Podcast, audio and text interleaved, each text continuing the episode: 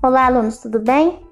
Eu vou, através desse áudio, eu vou fazer um breve comentário sobre o conteúdo da semana 2. É, o conteúdo da semana 2 né, é uma continuação aí da semana 1, um, que fala sobre gêneros que têm argumentatividade. Né? Gêneros, na hora que eu falo gêneros, eu falo textos, né? Gêneros textuais que estão presentes aí no nosso dia a dia e que os autores se apresentam por base de argumentos. E se vocês observarem na apostila, né, logo assim no início está escrito semana 2, a prática de linguagem que é a leitura, é, gênero textual artigo, lá, na, lá em habilidades está escrito que vocês têm que ter é, avaliar ou identificar a tese, opinião ou posicionamento de autor. Então vamos lá. Gêneros que apresentam argumentatividade são aqueles tipos de texto em que uma pessoa ela se posiciona a favor ou contra um assunto aí que está repercutindo é, de uma maneira geral. O artigo de opinião, por exemplo, ele é muito utilizado em jornais, revistas, blogs, né? Em que algum jornalista ou um especialista ele pega um assunto que está é, envolvendo aí as pessoas e começa a opinar sobre aquilo, entende? Então, o, o artigo de opinião ele é um tipo de texto em que o autor ele quer debater ideias, seja ideias é, que são favoráveis ou desfavoráveis é, àquele assunto. Dá um exemplo prático aqui.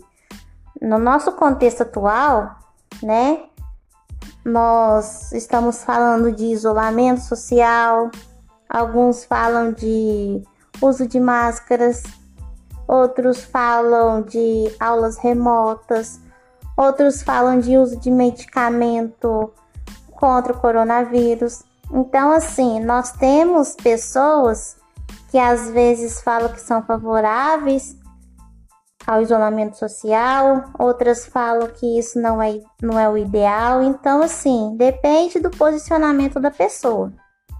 Vamos supor que o especialista ou jornalista ele é a favor do isolamento social. Então ele vai escrever um texto sobre isso, que é o artigo de opinião. Aí ele vai lá, ele vai procurar dados, né? Dados, por exemplo, científicos ou pesquisas que podem ou ter sido feitas aqui no nosso no, no próprio país ou até pesquisas de outros países, entendeu? Aí ele cita lá, ele comenta lá no seu texto. Ele pode também trazer é, a fala de um especialista, né? Um médico, né? Um cardiologista, um pneumologista, né? Um médico que é especialista em, em infecções e por aí vai. Então, ele traz referências, fatos para que o seu texto ele tenha objetividade e ele tenha verdade, né, naquilo que ele está falando. Porque isso é muito importante. Porque olha só, vou dar um exemplo aí nas redes sociais. Nas redes sociais, o tempo todo as pessoas comentam sobre algo, entendeu? Elas falam sobre um assunto, mas elas não elas não citam, né? Porque sim, está numa rede social, né? Elas não falam da onde elas tirou essa ideia ou onde ela leu aquilo, entendeu? Ela, elas apenas falam sobre aquilo. Então, assim, no que ela fala, é apenas um ponto de vista, assim, geral. Pode ter verdade daquilo ou pode não ter verdade naquilo porque ela não comprova aquilo que ela falou, entendeu? Agora, o texto de artigo de opinião, como ele é um texto que vai circular às vezes no país todo, às vezes num jornal de grande prestígio, às vezes numa revista de grande prestígio, ou até um blog. Então, o autor, né, a pessoa que faz esse texto, ela precisa lidar com a verdade. Ela precisa buscar referências para comprovar aquilo que ela está dizendo.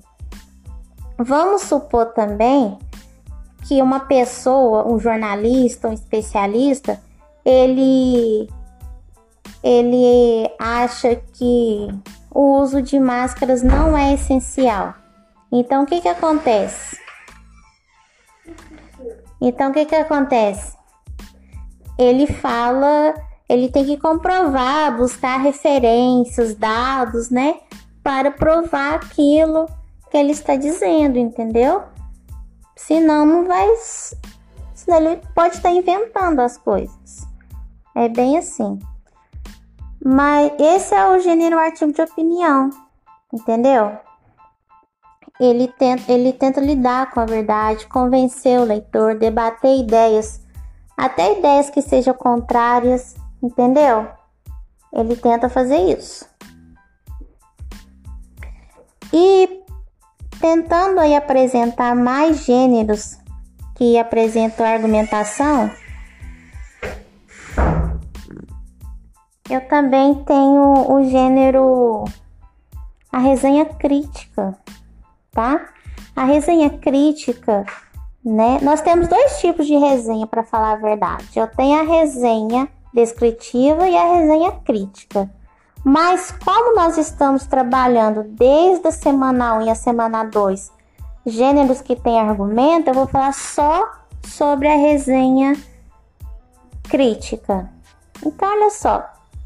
A resenha, ela é mais ou menos, entre aspas, né, um resumo, tá?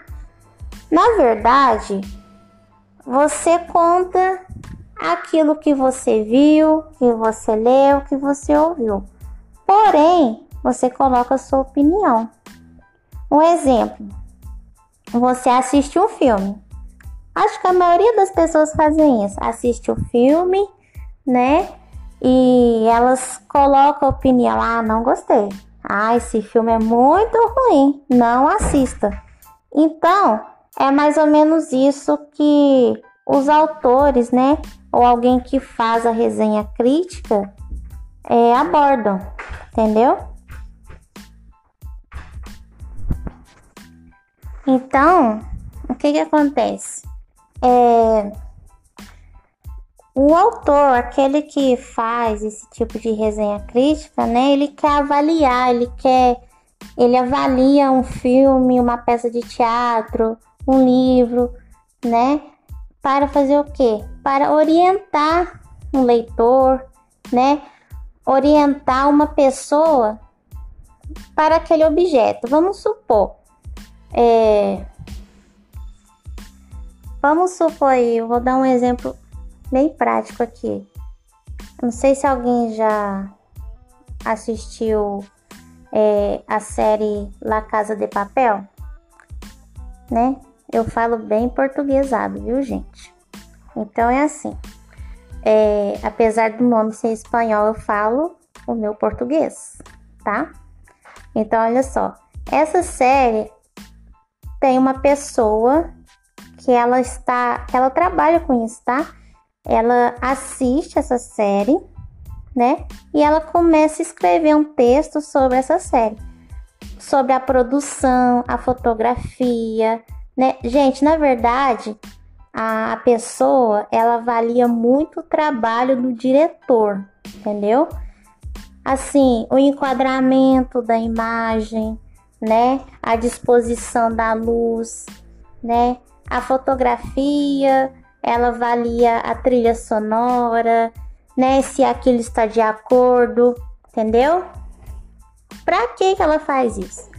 Ela faz a, essa avaliação, ela também ela faz um resumo da história para ver se aquilo é interessante. Então, eles faz esse essa avaliação, escreve um texto e posta, por exemplo, no jornal, numa revista ou num blog para falar para nós, né, nós é, telespectadores dessas séries, ó, essa série é muito boa, vale a pena assistir, a história é excelente, então conferem lá. Ou então o cara vai falar assim: não percam tempo com isso, é muito ruim, entendeu? Assim, o cara ganha dinheiro para falar mal ou para falar bem de uma obra. É mais ou menos isso.